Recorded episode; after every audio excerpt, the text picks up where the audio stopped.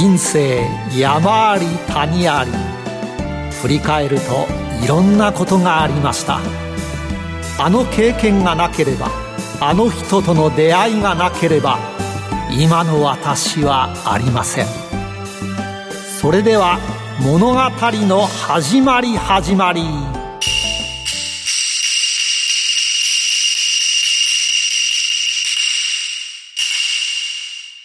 企業トップが語る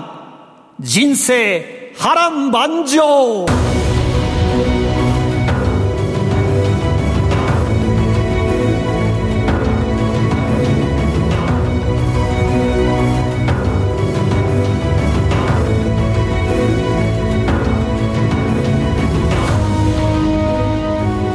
この番組は企業トップをお招きしその波乱万丈な人生にスポットライトを当てるヒューマンインタビュー番組です。トップに上り詰めるまでのライフストーリーからどんな人生のヒントが得られるでしょうか。進行役は辻るなが務めます。それでは番組の案内人をご紹介します。財産ネット企業調査部長藤本信之さんです。毎度相場の福の神こと藤本でございます。まあ今日のヒューマンはですね実は理系出身なんですよね。僕と同じなんですけど。でえなぜここの会社にっていうような形でですねご就職されて、まあ、そこからですねまあちょっといやその大学の専攻とは全く違うところで、まあ、あの起用されたという形なので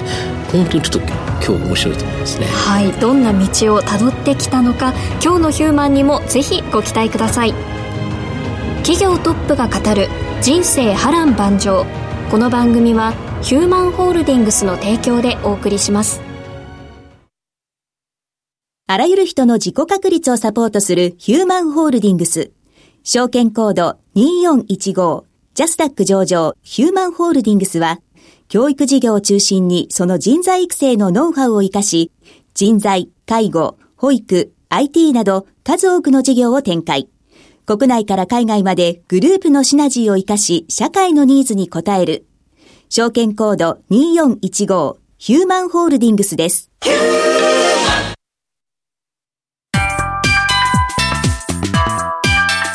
湯の川ヒューマン、ここ東西。それでは今日のヒューマンをご紹介します。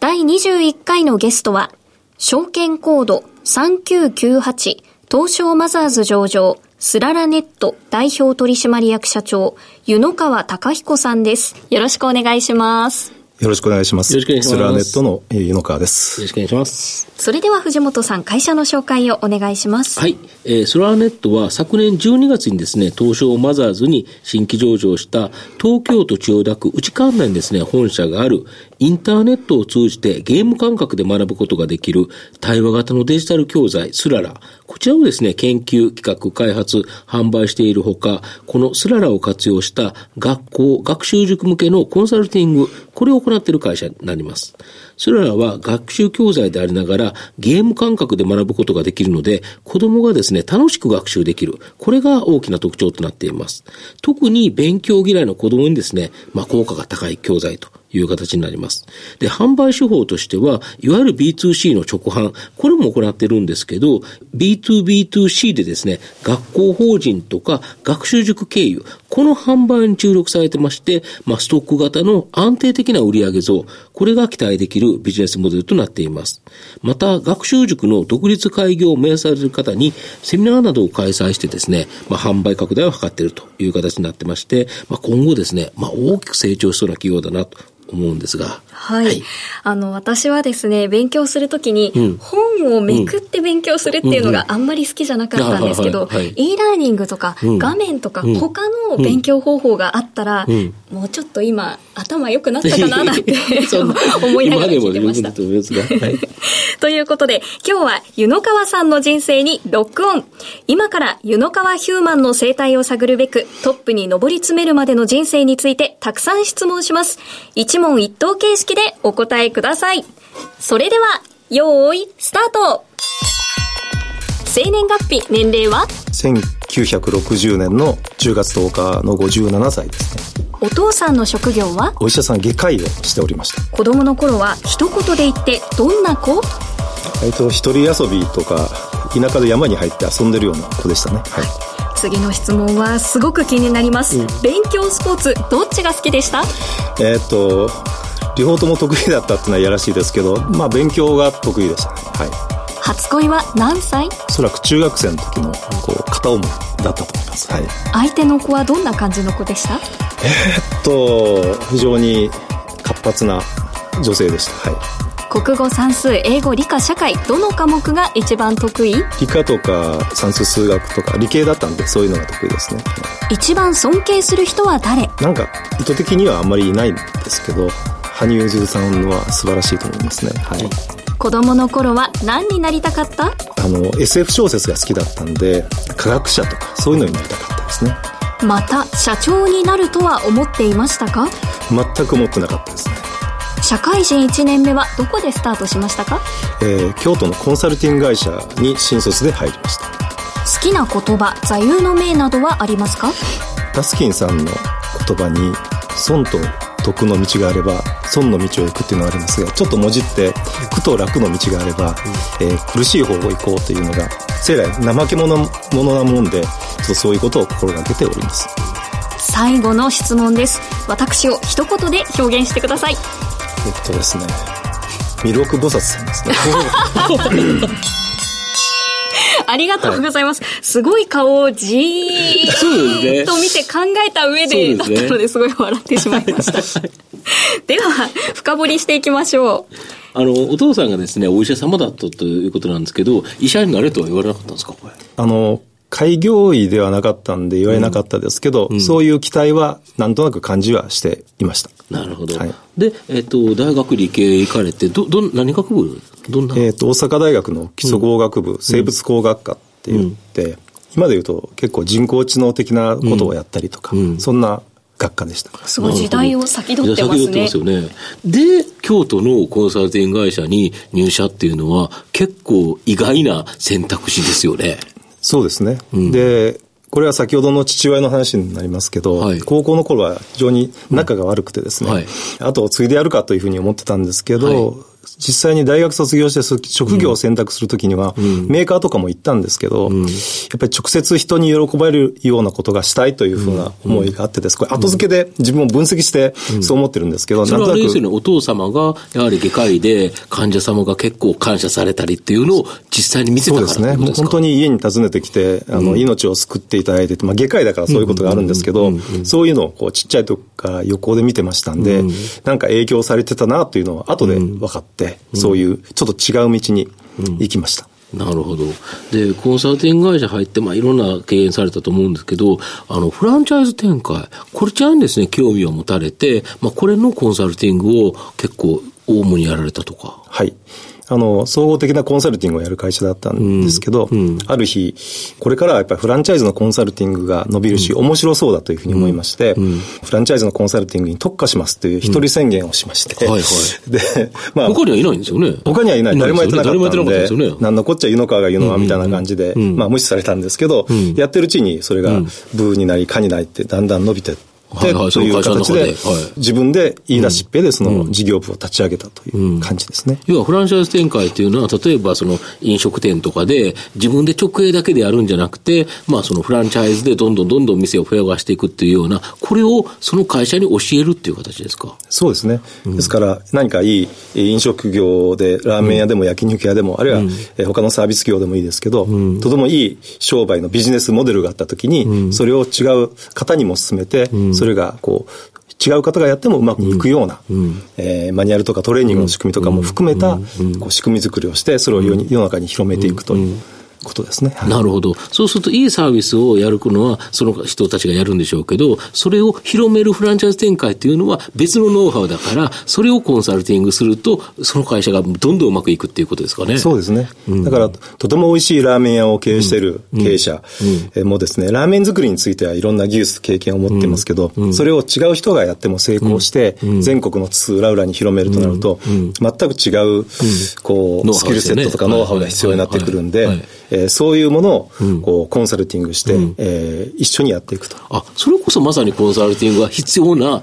ビジネスですよね。そうですね。あの、うん、我ながら目の付けどころは良かったんじゃないかなと思うんですけど、うん、はい。まあそこからですね、えっ、ー、と、個別指導塾のコンサルティングを行ったので、なんか教育ビジネスに注目されたとか。そうですね、うん、で、そのコンサルティング会社から、うん、あ途中、ベンチャーリンクというですね、うん、まさにそういうフランチャイズを、システムを作って支援する会社に、まあ、移籍をしましてですね、はい、そこでやった時に、えーいわゆる普通の個別指導塾のチェーンをお手伝いしまして、はいはい、そこが初めて私の教育事業への接点となったと。なるほど。そこから、その人間が行う個別指導では、やはりですね、まあ、限界点があったということですかね。そうですね。生徒が集まるっていうのは非常にうまくいったんですけど、うん、成績を上げるっていうのはなかなかうまくいかなくて。究極の目標ですよね。小林道塾に入れるっていうことは、ね、親御さんも子供も成績が上がるということを期待していくのになかなか上がりづらかったと。そうですね。もちろん上がる子も出たりするんですけど、うん、下がる子も出ちゃったりして、はい、特にすごい下町の立地での塾だったんですけど、成績がとてつもなく低い子も来たりすると、うん、そういう子に限って、うん、えー、ますます上がらないというジレンマがありまして、で、やっぱりアルバイトの、こう講師さんが教えたりするとですね、その辺が教務品質がとてもばらついたりするんで、非常に難しいなと思って、いっそのことを、えー、e ラーニングで、えー、理想の e ラーニングを作ることができると、そういう問題が解決するんじゃないかと。ということで、社年提案をしましたら、まあ、やってみなはれということで、当時の CEO に言われて、まあ、そこからが、今のスララの、まあ、この原型ができたということですか？そうですね。うん、で、作ってよしという話になりましたんで、うん、じゃあ、えー、今の取締役と一緒に、じゃあ何を作ろうかということを、うん、えー、二人で合宿して議論してっていうところから、はい、もうゼロから作ったと。はい、全く最初から一から作り始めたとそうです。いう形になるんですか。はい、で、そこで、えー、その事業で、その会社でやってたのに、なんで起業されようと思ったんですか？で、そのベンチャーリンクという会社は、うん、えー、2012年にですね、民事再生ということで、うん、まあ、倒産してしまったと。はいはい。はい、で、スララというこう e ラーニングについては2007年にできたわけなんですけど、うん、で、非常にうまくいってて自分でも思い入れがあったわけなんですけど、うん、先ほどのような会社がだんだん傾いてきまして、やっぱり反則投資とか、システム投資とかも、えー、だんだんできなくなってきましたんで、非常にいいえー、価値のあるビジネスだという思いがあったんですけど、うん、このままいくと、この事業はなくなってしまうんじゃないかなと危機感を持って、うん、えー、2009年ぐらいですかね、これを持って出ようというふうに、一人決心をしたと、うん、なるほど。このスララっていうのはなんか非常にユニークな名前だと思うんですけど、これ、社名はどこから来たんですか、このサービス名と。当て字は一応あって、うん、アルファベットでいうと、 Super Rapid Accumulation of Lasting Ability というですね。難しいですね。全然違いますね。将来役立つ永続的な力がすごいスピードで身につくよみたいな。当て字でして、本当はスラスラ解けるとかですね、そういう日本語のスラスラっていう音からちょっと持ってきたと。なるほど。スラスラをちょっともじってスララっていうか、うね、なるほど。後でよかったと思うのは、子供たちは一発でこのスララっていう名前を覚えてくれて、うん、他に似た言葉がないんで、そうですね。あの、まあ、検索してもトップに来ますし、うん、海外でもですね、意外とこのスララっていう言葉はなくて、うん、えー、インドでも、インドネシアでもいい言葉だよねっていうふうに言われるんで、まあ、結果としては非常に良かった。良かったなと。なるほど。で、えっと、初年度、その、えっと、出られてから大赤字だったそうなんですけど、そのあたり、すごくやっぱ辛かったんですかね？そうですね。あの、うまくいくであろうというふうに当時思ってたんですけど、うん、やっぱりシステム、かなり大きなシステムを持った事業なんで、うん、システム焼却とか、うん、サーバーの、えー、維持費、それから人件費等々がありまして、えー、2000 10年の末に独立をしたわけですけど、うん。うん、その翌年ですね、2011年は約7000万の赤字を出してしまってということで、まあ、大赤字の中でのあの、波乱のスタートということですね。はい、でそこで、あの、グロービスさんが資金を出してくれて、まあ、この大きいビジネスが成長していったそうなんですけど、はい、どういう形なんですかね？独立した段階では、私の個人的な資金ではもう数ヶ月も持たないという、うん、そういった風前の乏しみのもとで、うん、えー、スタートしたわけですけど、うん、ですので、えー、資金調達をしなくちゃいけない。はいで、私はその元の会社ではですね、いろんな新規事業の立ち上げを数多くやってきたわけですけど、うん、やっぱり企業の中でやってたんですね、資金調達だけはしたことがなかったと。で、初めての経験で、いろいろ知り合いに聞いたりしてですね、いろんな投資家、うん、あるいはベンチャーキャピタルを回ったと。回ったと。いう、プレゼンをして、プレゼントが回って、はい。はい。で、ほぼ門前払い。まあ、当時、あの、リーマンショックの後だったんで、ちょっと厳しい時代ですね。特にそういうアーリーステージの企業には、うん、いや、もううちはやってないんですよとか、方針としてやってないとかですね。うん、あるいは e ラーニングなんて、いや、どこでもみんな失敗してるからというのがほとんどで、うん、えー、まあ、その辺は結構辛かったところですね。で、唯一、えー、グロービスキャピタルパートナーさんっていうところが関心を示していただいて、唯一一週間後に、その、スララだけで教えてるあの、塾という現場を見に来ていただいて、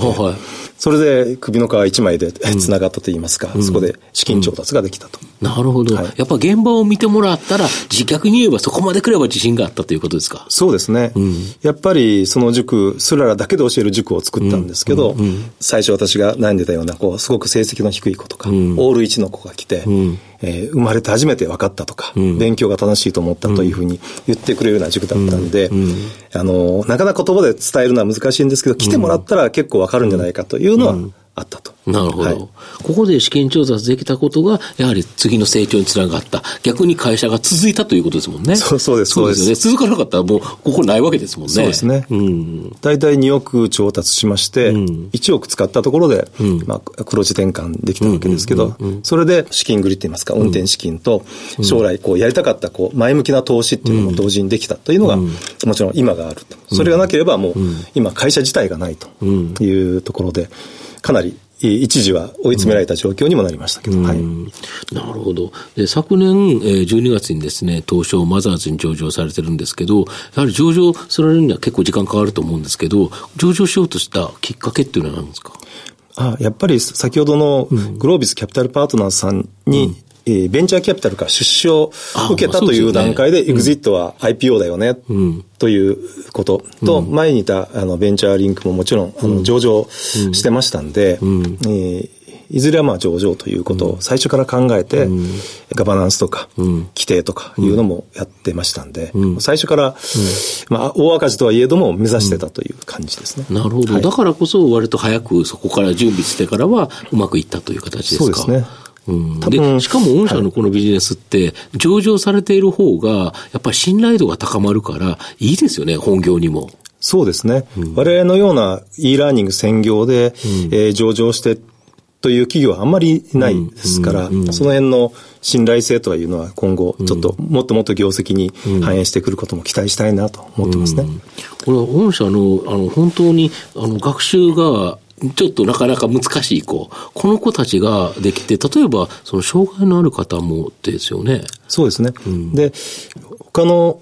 多くの大手の教育企業さんは、うん、こう、どちらかというと、非常に裕福な家庭の賢い子供たちがいい学校に行くというのにフォーカスされている場合が、まあ、そしたらそこにはお金をやっぱかけるっていうか、まあ、そっちが儲かるんですけどね。儲かりますよね、一人当たりはね。はい、で、うちは全然逆を言ってて、非常に学力の低い生徒さんとか、発達障害とか学習障害を持ったお子さんでも分かる、できるというところに全く逆の方向にフォーカスして、そういう子供たちを何とかしようというふうに考えてます。なるほど。そうするとそこからはあんまりお金が取れないから、っていうこともありますよね。だからビジネスとしては、実は本当は、あのー、皆さん考えるところでは運営がないけど、だけどこれをデジタル教材であればだいぶ違うわけですよね。人がやったら大変ですよね。そうですね。人がやるとやっぱりどうしても、ロームコストというのがかかりますんで、うん、サービスの価格自体が高くなったりしますけど、うん、クラウドサービスであれば、うん、えー、その辺の変動コストってのは非常に低いんで、そういう裕福じゃない家庭でもとかですね、いうところにも、あの、リーズナブルな価格で提供して、だから、粗利は少なく、っていうか、うん、儲けはそんなに多くはないですけど、うん、えー、そういうことで悩んでる人たちは大変多いんで、まあそうですよね。十分な量が確保できると、あの、合うんじゃないかという目論見のもとでやってまいりました。はい、そうですよね、はい。ちなみに先ほど、大赤字を出して、こう、資金調達をしに行くときに、e ラーニングはどこも失敗してるじゃないかって言われるっていうふうにおっしゃってたと思うんですけど、今までの e ラーニングはどうして失敗してて、で、スララのはどこがいいんですか？あこれを言うとですね、とても長くなりそうな気がするんですけど、うん、一つは、多くは最初から B2C を狙ってしまうというのが、うん、直販で、直販でですね。そうすると、うん、いいものを作ると広まるような気がするんですけど、意外とそうもいかなくて、やっぱり広めようとすると、莫大な広告宣伝費が。あと、毎年あれですよね、新たな新入生を取ってくるのが、これ卒業していくから、っていうことですよね。だから、新たな新入生を取ってくるには、そこのところで2月3月とかにガーンと広告を売ってるっていうことになるんですよね。そうです。そういう側面と、従来の e ラーニングっていうのは大体非常に無味乾燥な、大人向けでよくあるような問題をひたすら解く、うん、丸ペケで解くだけのようなものとか、うん、いいわゆるカリスマ先生の講義を、ビデオで見るビデオで配信すると。で、これはまあ優秀な子はいいんですけど、そうじゃない子っていうのは途中で飽きて寝ちゃったりするんで、うちはそのどちらでもないような、こう、インタラクティブなこうアニメーションで、楽しく学べるようなものっていうところにかなり凝って作ってますので、そういう面があって、先ほどの、割とうまくいかないよって言ったのを、こう、覆すことができたと。あともう一つ、その、いわゆる学習塾とか、そういうところ経由で、また独立開業される方に向けに、そういうことをしたりとかっていう、そうするとその人は頑張るっていうことですよね。そうですね。うん、ですから、おっしゃる通り B2C ではなくて、うん、B2B2C の学校とか、うん、えー、塾が、プロが使うプロの道具として、うん、えー、それを提供していくと。で、彼らはもちろん学校にね、一旦生徒が入ったらそんな辞めるわけいきませんから、一緒に継続するっていうことで、通常の B2C と比べると継続率は極めて高いというようなことがまあ実現すると。なるほど。はい、そして愚問かもしれないんですけれども湯野川ヒューマンは勉強は結構得意だったんじゃないかなとお見受けするんですけれどもおすすめの勉強法とか私はこうやって勉強してたっていうのはあるんですか？あの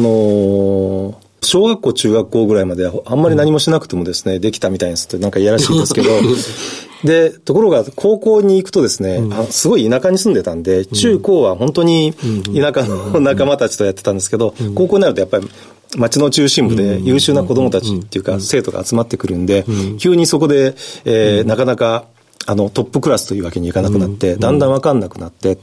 で、高校の3年の最初の時には数学が全然わかんなくなっちゃって、これはもうまずいぞと自分で思ったんですね。で、その時に一年発起をして、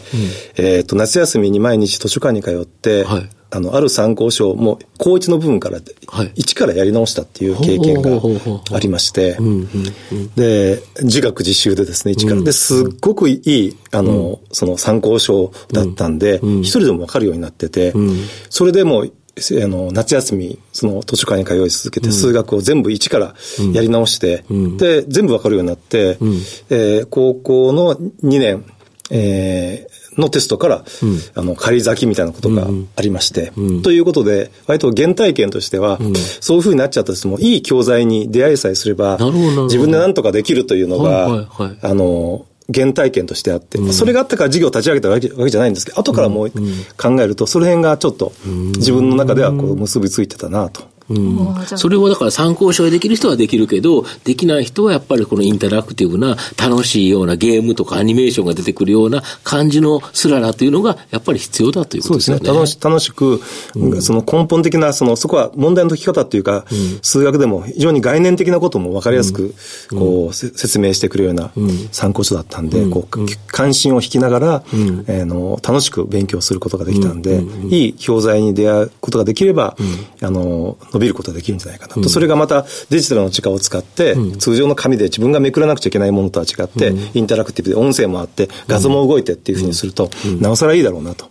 いうのもあって、ということで、えー、質問に答えるとスラを使ったお勉強をお勧めしますというふうに、まあ当然なりますが、はい。まあそうですね。い。い教材に出会う原点がここにあったわけですね。そうですね。ここまでは湯野川さんの過去を振り返る湯野川ヒューマン古今東西をお送りしました。